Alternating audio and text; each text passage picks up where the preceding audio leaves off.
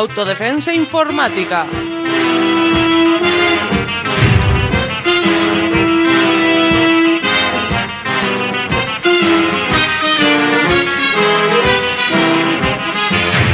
Un programa sobre seguridad y privacidad en la red.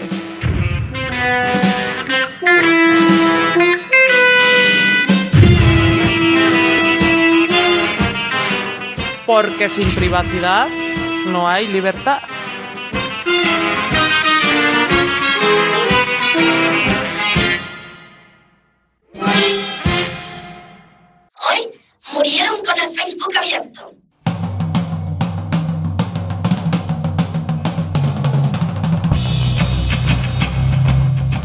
Glenn Greenwald, un periodista estadounidense que analiza y escribe sobre los archivos de Edward Snowden, nos explica en una de sus charlas por qué importa la privacidad.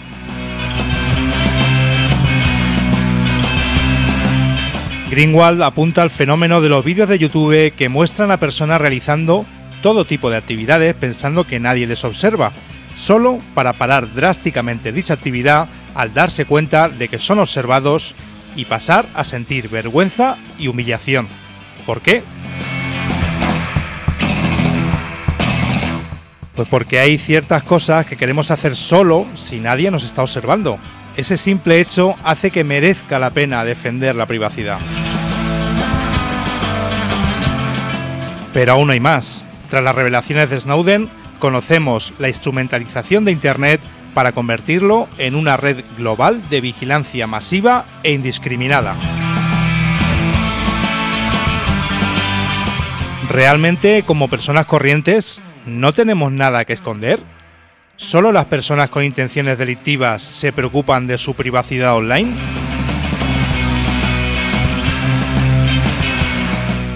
Las personas que dicen esto en realidad se están despreciando a sí mismas. Creen que si se portan bien, los gobiernos no se interesarán por sus vidas y no les espiarán, y si lo hacen, no hay nada de qué preocuparse.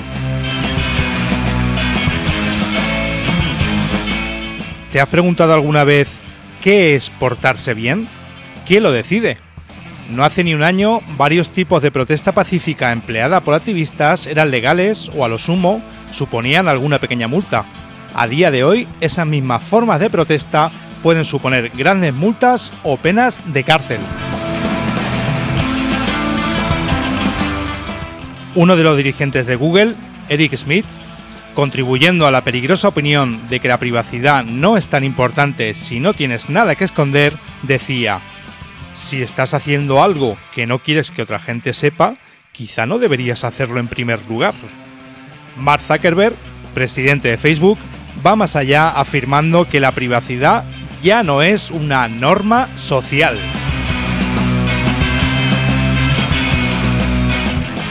Siempre ha existido tecnología diseñada para proteger la privacidad, desde las cerraduras en las puertas del cuarto de baño y las cortinas en las ventanas, hasta las contraseñas de correos electrónicos y el cifrado de los datos.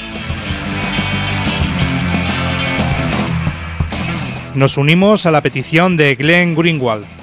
Si nos estás escuchando y crees que no tienes nada que ocultar, te invitamos a que envíes al correo de Autodefensa Informática la contraseña de tu mail y de las redes sociales que utilices.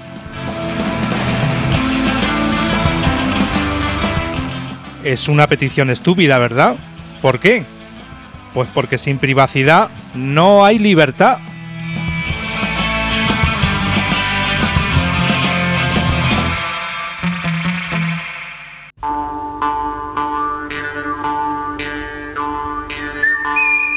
¡Linux! Esta ciudad es muy pequeña para los dos. A ver, Windows, desenfunda tu código fuente. No puedo, no puedo.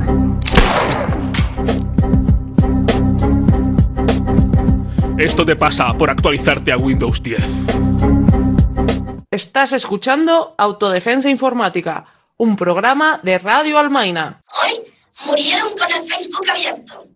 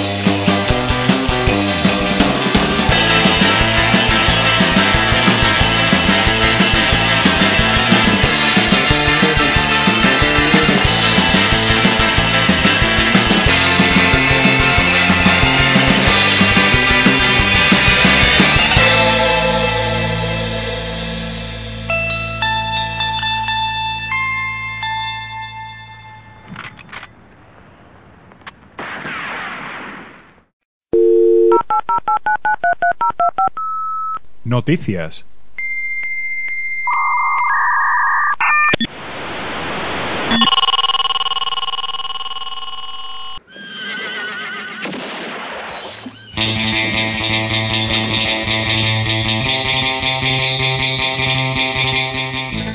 RaceUp, organización colectiva que proporciona herramientas de comunicación online para grupos y gente comprometida con causas sociales y políticas, nos presenta nuevos servicios.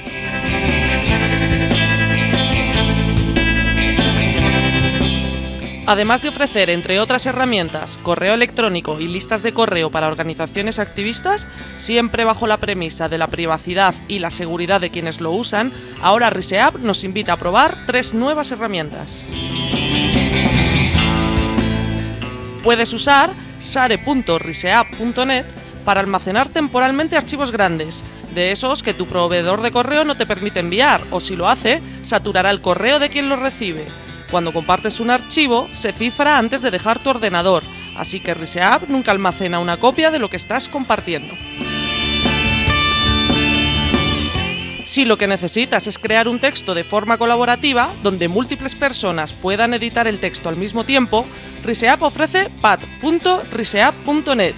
Lo que lo diferencia de otros editores de texto colaborativos es que las conexiones solo se realizan vía HTTPS o conexiones seguras, puedes acceder a través de la red Tor y RiseApp no guarda el registro de la dirección IP de tu ordenador. Y por último, en wi.riseapp.net encontrarás Crapgrass, su propia aplicación de redes sociales de código abierto y gratuito, diseñada para organizar grupos y redes de trabajo especialmente creados para las necesidades de movimientos sociales. Crapgrass se diferencia de otras redes sociales en que permite colaborar de manera privada dentro de un grupo y con otros grupos y permite búsquedas poderosas entre todo el universo de cosas al que tienes acceso. Estas tres plataformas aún están en fase de pruebas y puede que por momentos no funcionen correctamente. Si quieres ayudar a testearlos, guarda copias de archivos importantes y da una oportunidad a proyectos como RiseApp. Cuando recibes un servicio de una empresa que no te cobra, lo más probable es que saquen dinero por vigilarte de forma intensiva. RiseApp, en cambio, depende de las donaciones de sus usuarias y usuarios que, como tú, creen en la organización colectiva y las herramientas de protección de la privacidad y la seguridad en Internet. Para más información, entra en riseapp.net.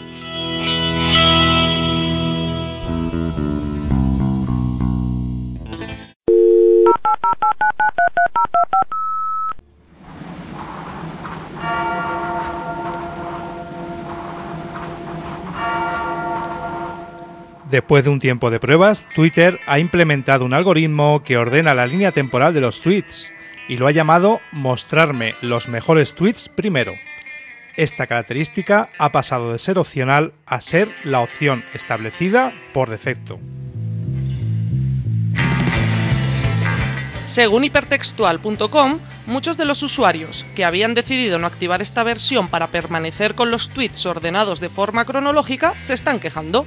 A pesar de ello, para la inmensa mayoría de usuarios y para los que quiere capturar Twitter en el futuro, el hecho de que parte de los tweets que leen estén ordenados puede dar lugar a una experiencia mejor. Las críticas tienen razón en que estas medidas pueden dar lugar a cámaras de eco, donde las opiniones que se alejen de la mayoría queden relegadas a un segundo plano, y que rebaje la experiencia de usuario creando conformidad y banalidad donde antes había actualidad. Twitter se arriesga a perder esta sensación de inmediatez para conseguir mejores ingresos publicitarios y mayor uso.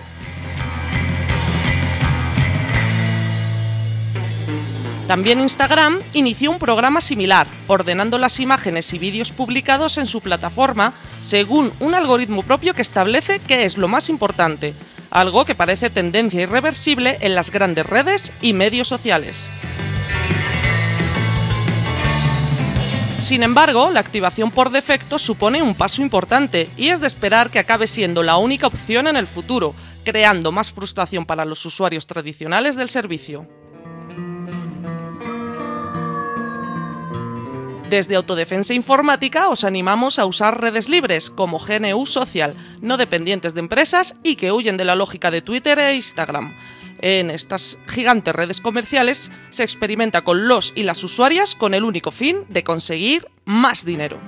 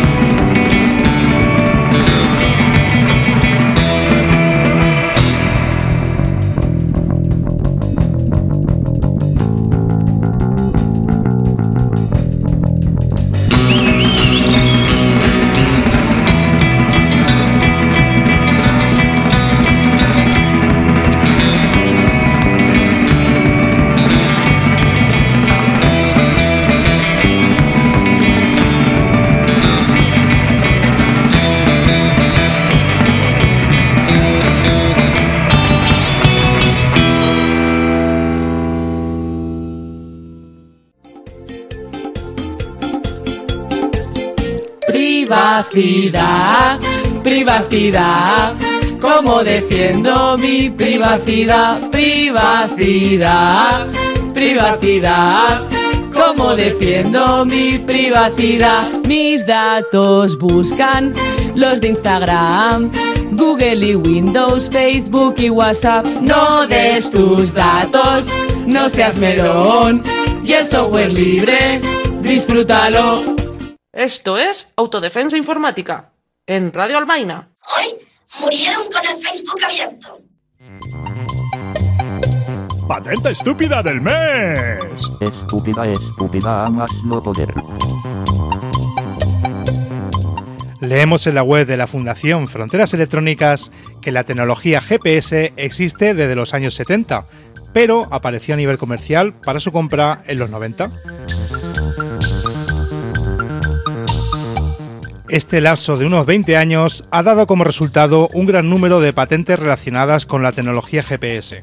Una de ellas, la 6.442.485, es la titulada Método y aparatos para la lo- localización automática de un vehículo, notificación de colisión y voz sintetizada.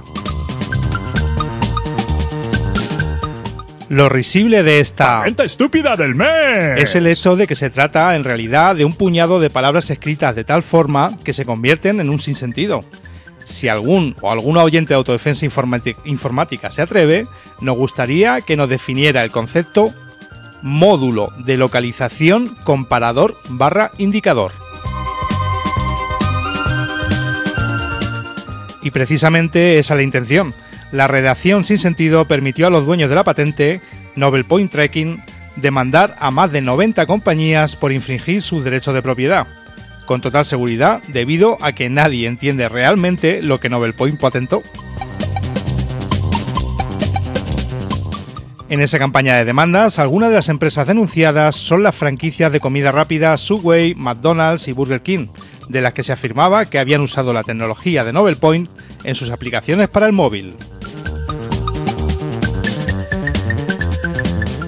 La patente de Nobel Point es un buen ejemplo de cómo el uso de términos falsos o confusos pueden ser utilizados para esconder lo que la patente realmente afirma, para posteriormente demandar por algo que nadie había considerado que fuera delito. Realmente no es algo nuevo. ¿O pensáis que el uso envenenado del término terrorista es algo que han inventado nuestros políticos?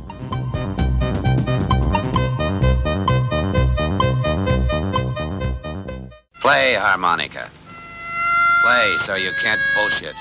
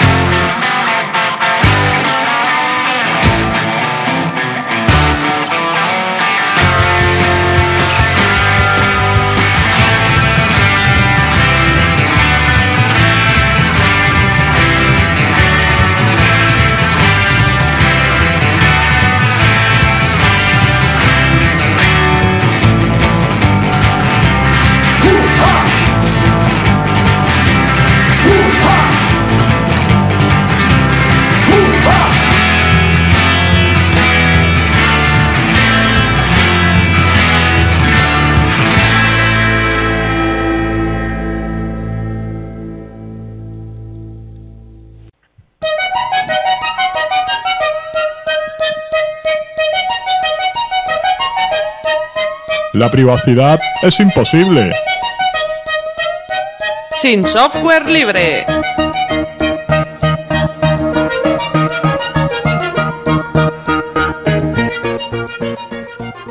A día de hoy, si ese ordenador que tiene ya algo viejuno, que con su vetusto Windows ya va muy lento y no para de dar errores, las opciones la verdad es que no son muchas. Puedes optar por comprar otro equipo en ese hipermercado tecnológico que hace creer a sus clientes que no son tontos, o puedes acudir a una de las muchas franquicias de tiendas que te intentarán hacer tragar la última versión de Windows y de Office, y por supuesto que te compres un equipo nuevo.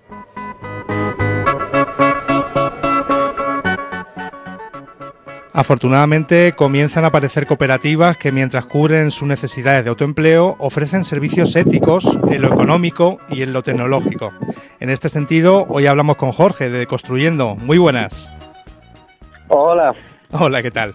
Bueno, pues te queríamos preguntar, en vuestra web, en deconstruyendo.net, eh, bueno, tenéis ahí varios apartados. En el apartado ¿Quiénes somos? habláis de vuestra misión en varios puntos. Nos llaman especialmente la atención dos de ellos. El primero que es impulsar un cambio hacia una economía centrada en las personas y no en los intereses económicos. Y el segundo que es reducir la brecha de género en el ámbito tecnológico. ¿Puedes ponernos algunos ejemplos concretos de cómo habéis o cómo estáis intentando realizar estas misiones?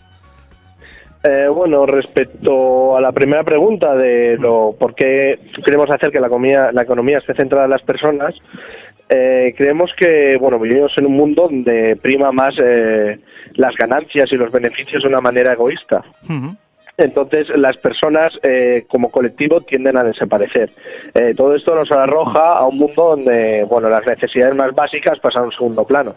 Entonces, mm, creemos que no puede existir una sociedad separada. Eh, porque nosotros, somos- como somos sociales, estamos forzados a vivir eh, entre otros seres iguales a nosotros. Entonces, eh, por ejemplo, un claro ejemplo de este tipo de economías es el software libre, eh, donde es más importante el intercambio de conocimiento que el rédito económico que se, eh, que se pueda obtener en base a licencias de software privativo, por ejemplo. Eh, por supuesto, el software libre es un negocio como cualquier otro, o sea, necesitamos comer también. Eh, ya que, pero en este caso lo que hacemos es eh, el negocio estar en el conocimiento, no en el producto. Eh, puedes hacer talleres, mantenimiento, instalaciones, pe- instalaciones, pero la empresa eh, siempre va a ganar dinero, puesto que el software es- está exento de pago. Se ahorraría un montón de dinero, ya sea por no pagar esas licencias o por ahorrarse esas licencias y Hacienda no les ponga una multa.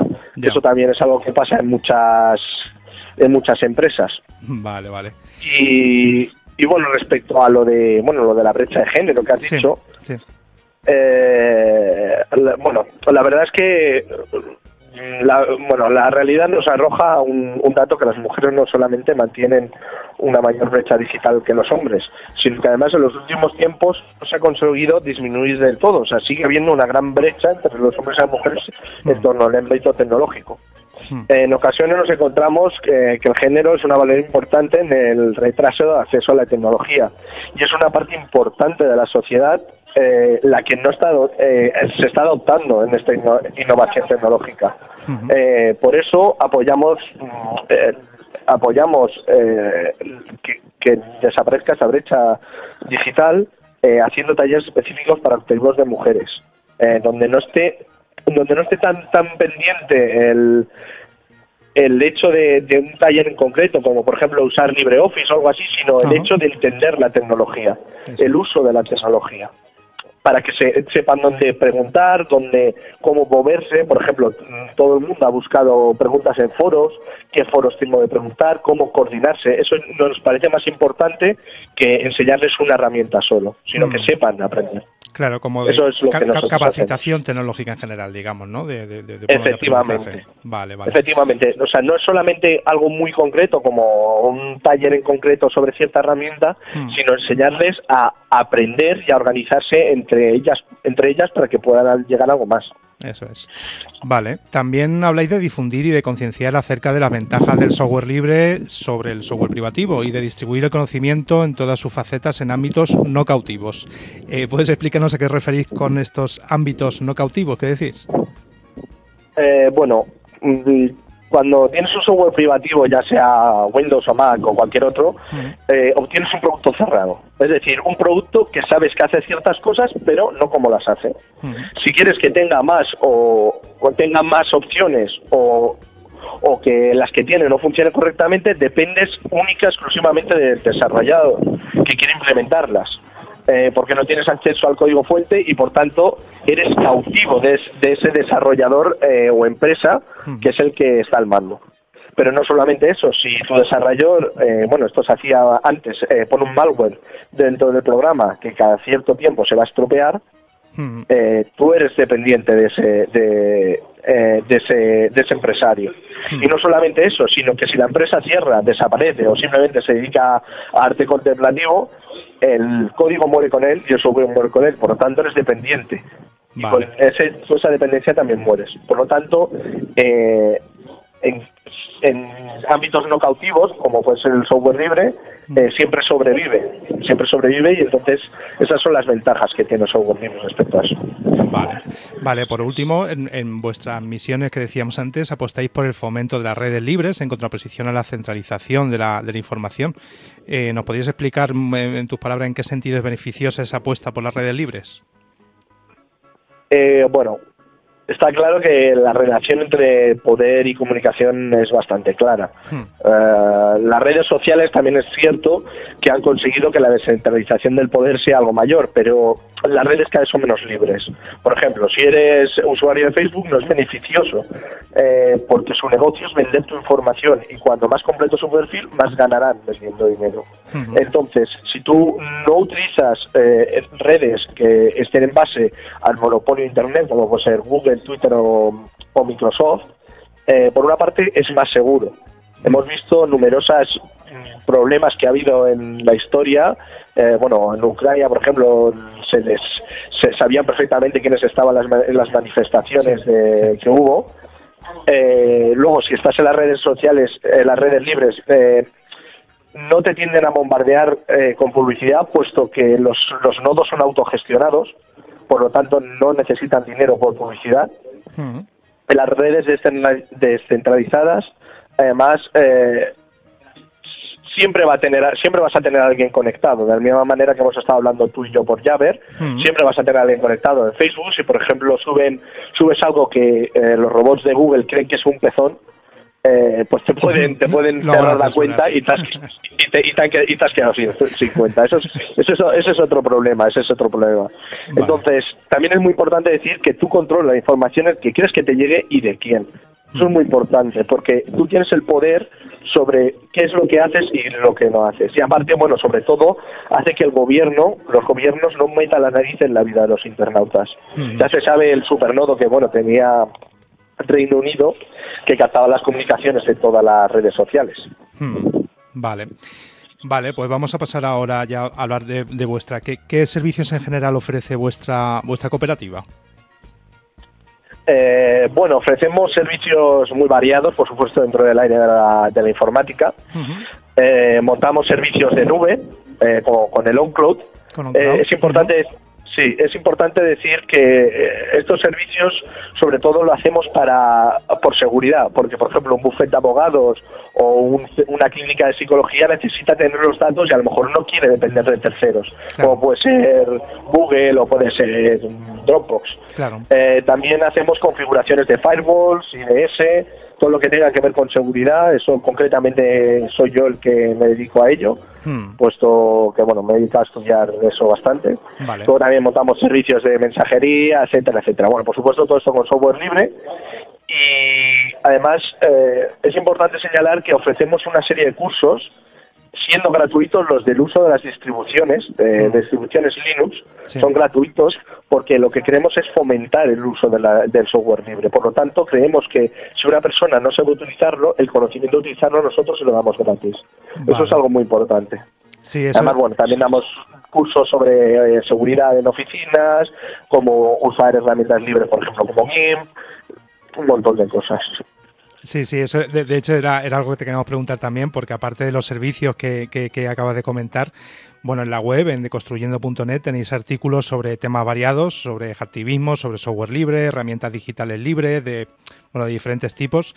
Pero, bueno, según me está diciendo, es importante para vosotros dedicar esfuerzo y tiempo a crear documentación, a ser didácticos sobre el tema, ¿no? Eh, bueno, por supuesto, o sea, no solo es importante dedicarte a tu negocio, mm. sino que además, en nuestro caso, es una forma diferente de ver las cosas. Eh, lo nuestro no es solamente un negocio, es una filosofía que, bueno, por desgracia, no es conocida por la mayoría de las personas de la sociedad. Mm. Entonces, lo que, lo que es importante es concienciar a la gente del uso del software libre, de qué ventajas tiene, eh, por ejemplo, que pierda el miedo de usar Ubuntu, que es exactamente igual que Windows y funciona perfectamente, no va a tener virus, no va, a ir mil veces mejor. Hmm. Eh, y, la verdad es que nos hemos llevado una buena sorpresa porque la gente la gente se adapta muy bien, o sea, nosotros pensábamos que, bueno, sobre todo las primeras semanas íbamos a estar, oye, ¿cómo se hace esto? Oye, pero no ha habido ningún problema, la verdad es que la gente se está adaptando, se adapta muy bien y muy rápido. Y bueno, sobre todo la- las empresas no lo agradecen porque se ahorran un pastizal en, En licencias, En claro, claro. Mm. Muy bien, pues alguna cosilla que quieras que quieras comentar que nos hayamos dejado. Eh, bueno, eh, se vende mucho que la, que la idea de compartir el conocimiento es renunciar a los beneficios. Y bueno, nosotros podemos poner muchos ejemplos como Apache, Debian, Red Hat, el LibreOffice, WordPress, todas estas son, bueno, incluso eh, existe hardware libre, no solamente software libre como Arduino y Raspberry. Y todas estas son empresas sólidas y fuertes en el mercado. Entonces es importante dejar claro que que sí que puedes tener beneficios compartiendo el conocimiento, puesto que estas empresas no solamente eh, ofrecen servicios, sino que además da- dan mucho pan de- para comer a otras empresas que se dedican a, a modificar la idea eh, original y dan soporte a una versión propia, una versión madre para, para cosas muy específicas. Compartir conocimiento es una, una forma diferente de, de ver las cosas y es lo que nosotros impulsamos. Un modelo diferente de sociedad. Sí, totalmente de acuerdo. Muy bien, pues me temo que se nos acaba el tiempo. Un placer tenerte por aquí Vale. y nos seguiremos leyendo y escuchando. Vale, muchas gracias, Antonio. A vosotros. Chao. Hasta luego.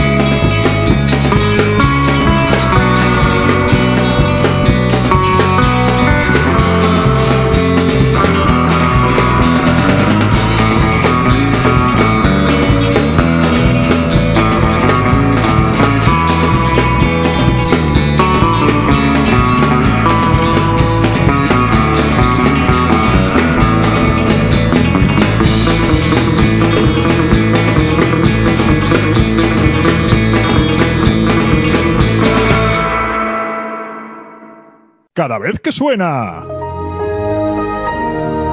Bill Gates mata a un gatito. Ayuda a la comunidad felina. Apoya el software libre. Estás escuchando Autodefensa Informática, un programa de Radio Almaina.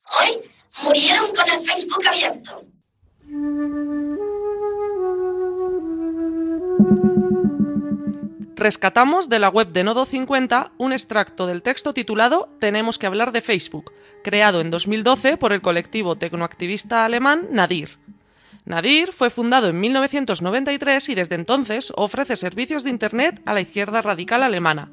Es un proyecto más en ese archipiélago de servidores alternativos, no comerciales y anticapitalistas del que Nodo 50 también forma parte.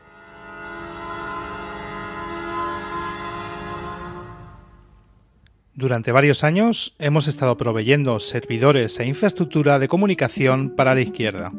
Hemos hecho todo lo que estaba en nuestras manos para mantener los servidores seguros y hemos resistido, usando varios medios, a peticiones de datos de usuarios por parte de las autoridades.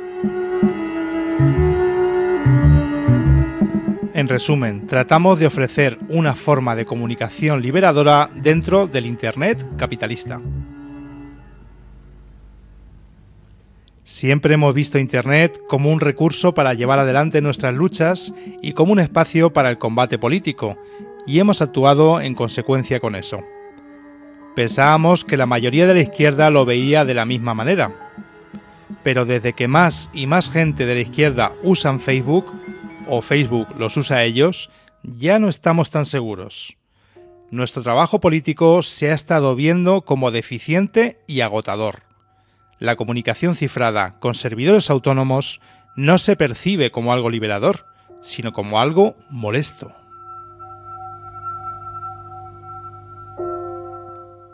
no nos habíamos dado cuenta de que después de liberar tanto estrés en las calles y de todas esas largas discusiones en grupo, muchos activistas parecen tener ese deseo de cotorrear sin parar en Facebook sobre cualquier cosa y con cualquiera.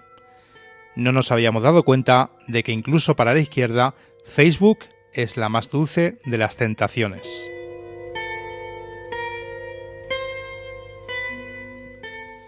Hagamos un esbozo del problema. Al usar Facebook, los activistas no solo comunican de forma transparente sus opiniones y sus me gusta, sino que las dejan disponibles para ser procesadas. La capacidad de Facebook de barrer la web buscando relaciones y similitudes es difícil de comprender por la gente de a pie. Toda esa información puede ser buscada, ordenada y agregada no solo para obtener datos precisos sobre relaciones sociales y personas clave, sino también para hacer predicciones de las cuales se pueden deducir regularidades. Después de los teléfonos móviles, Facebook es la más sutil, barata y mejor tecnología para la vigilancia.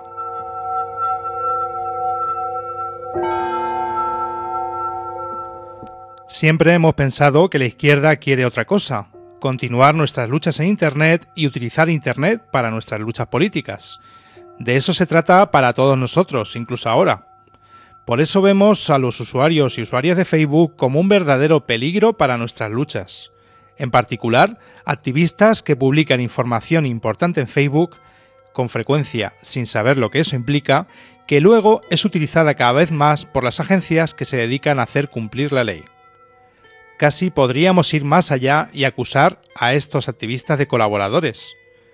Pero aún no hemos llegado a ese punto todavía tenemos la esperanza de que la gente se dé cuenta de que Facebook es un enemigo político y de que aquellos que usan Facebook la hacen más y más poderosa.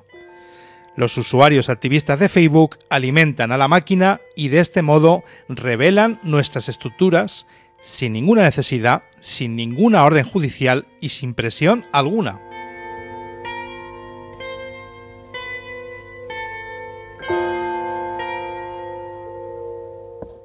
nos damos cuenta de que no todo el mundo vive los pormenores de Internet con el mismo entusiasmo con el que nosotros lo hacemos. Pero el hecho de que haya activistas que dejen a este caballo de Troya llamado Facebook que sea parte de su vida diaria es un signo del alarmante nivel de ignorancia que existe. Urgimos a todo el mundo, cierra tu cuenta de Facebook, estás poniendo a otros y otras en peligro. Actúa en contra del monstruo de los datos. Pon nerviosos a tus compañeros y compañeras. Déjales claro que alimentando a Facebook han elegido el lado equivocado.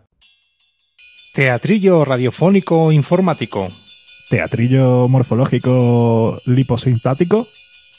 Teatrillo radiofánico linfático. Teatrillo inforfónico. Bueno, pues eso.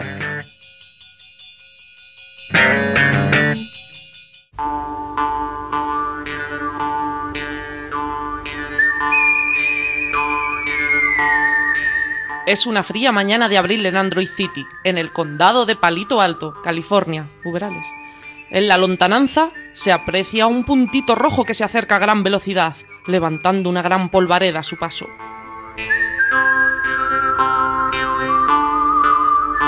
A los pocos minutos, junto a un pequeño abrevadero de caballos, aparca delante de la puerta del salón un Lamborghini rojo, el último modelo que funciona con energía solar.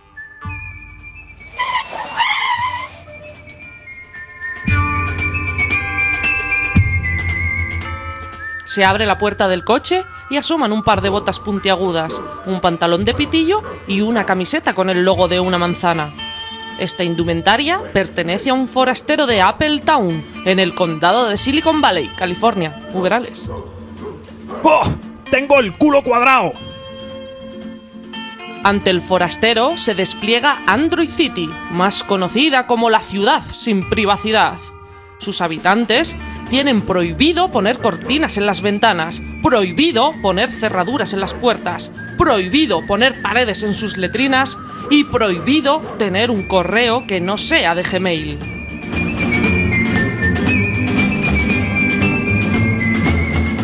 Las puertas abatibles del salón chirrían tras la patada del Mac forastero de nuestra historia.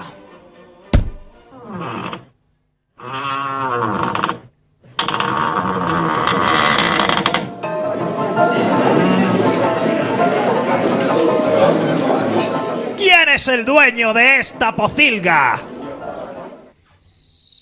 no hay dueño que valga, pero la dueña soy yo. ¿Qué se le ofrece, Petimetre? Jefa, jefa, ¿la están molestando? Las personas se dividen en dos categorías. Las que tienen el revólver cargado y las que cavan. ¡Y tú cavas!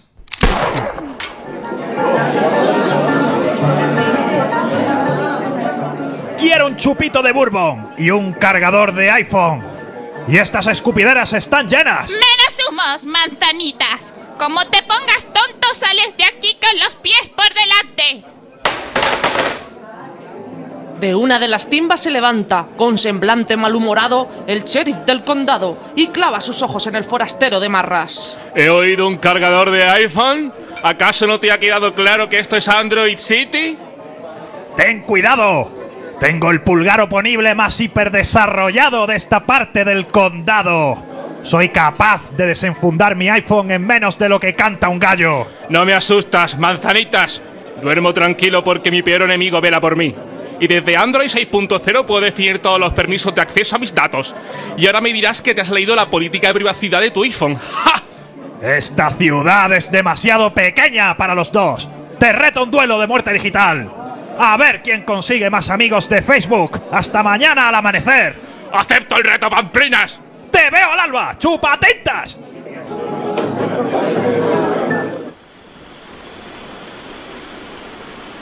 La noche transcurre entre tensas publicaciones en los muros de Facebook de los contendientes y millones de solicitudes de amistad para poder ganar el reto del algodón.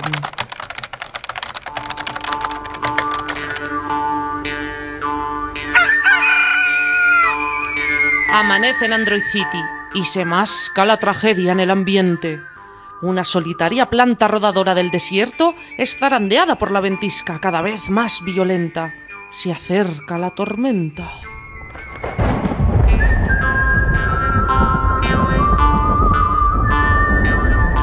A las afueras del pueblo se ha dispuesto un círculo de carromatos, donde tendrá lugar el duelo a muerte digital.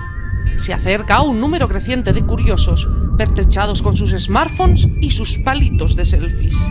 Van publicando en tiempo real dónde se encuentran, con quién están, qué van a presenciar, lo que va a suceder y lo mucho que les gustan los duelos de Facebook.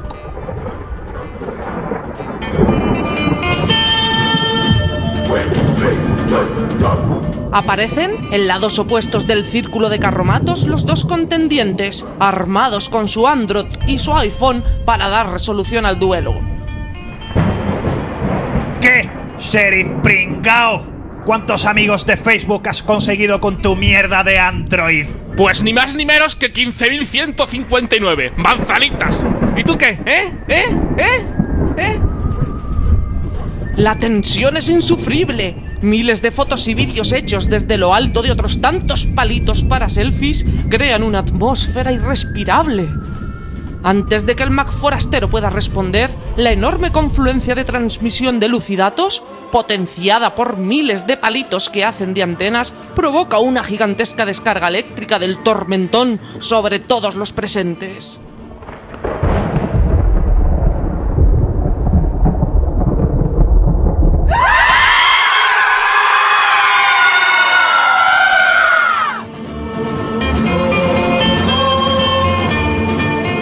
Una montaña de cuerpos carbonizados y un amasijo de plástico y metal proveniente de los móviles y los palitos de selfies es el resultado del enorme rayo que cae sobre Android City.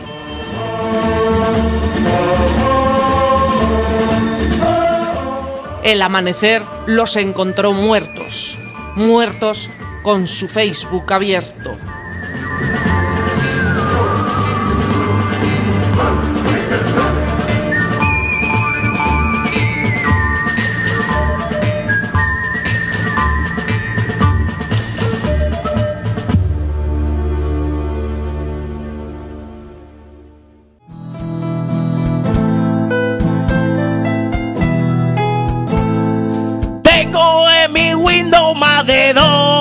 2000 virus, pantallazo azules, Photoshop podrido. Hay mi Linux, sí, hay mi Windows, no. A la mierda, Windows que lo mando yo.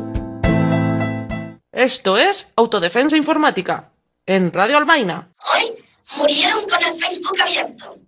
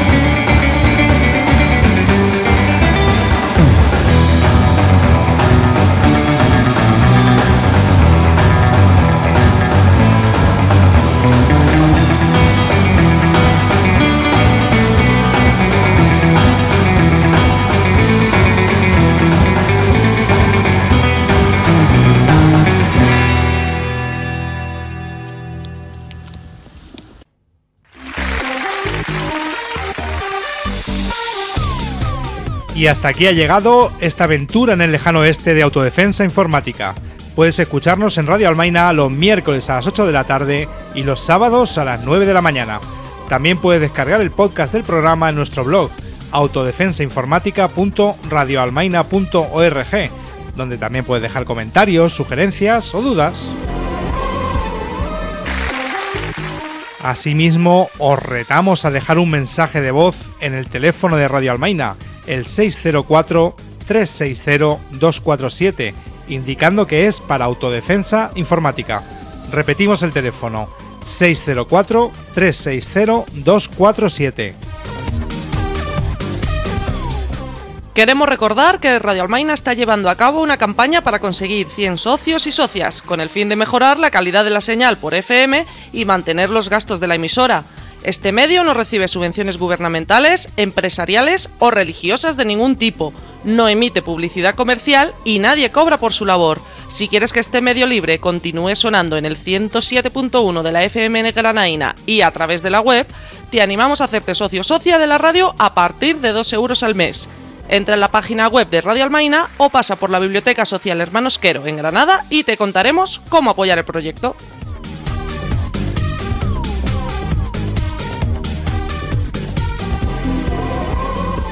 Este colosal esperpento digital no habría sido posible sin la colaboración de este magnífico elenco.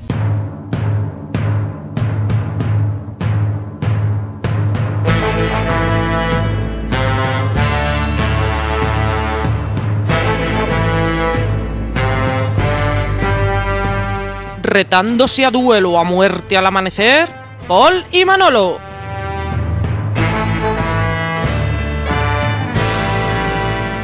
Colgando de la horca por robar unos caballos digitales, señor Gallito. Me aprieta esta corbata de cuadrelo. Poniendo chupitos de bourbon e increpando a forasteros, Evalí.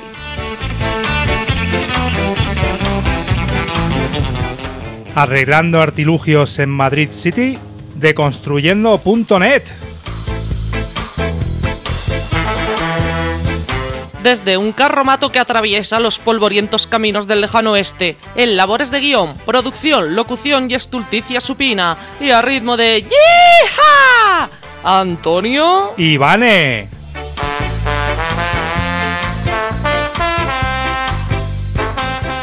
En el salón de Almaina Town han actuado los Tiki Phantoms, Beach Boys, los Derrumbes, los Planktronics, Ennio Morricone, los Twang Marvels y quienes están sonando, The Scowflaws.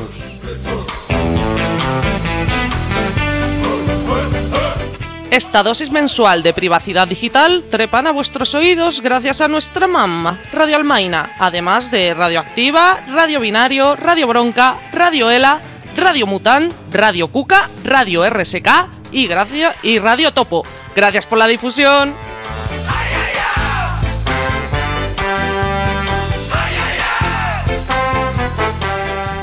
No muráis con el Facebook abierto. Salid a la calle, que hace muy buen tiempo.